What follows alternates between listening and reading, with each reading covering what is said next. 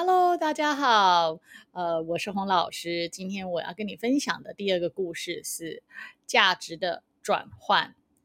有一位呢勤劳的农民，从自己的菜园里收获了一个大的不得了的南瓜，他又惊又喜，把这个南瓜献给了国王。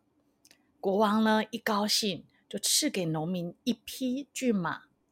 那这件事呢，很快家喻户晓。有位财主呢，就心想，献一个南瓜就可以得到一匹骏马。那如果呢，我献一匹骏马，国王会赐给我什么呢？于是财主向国王献了一匹价值连城的千里马。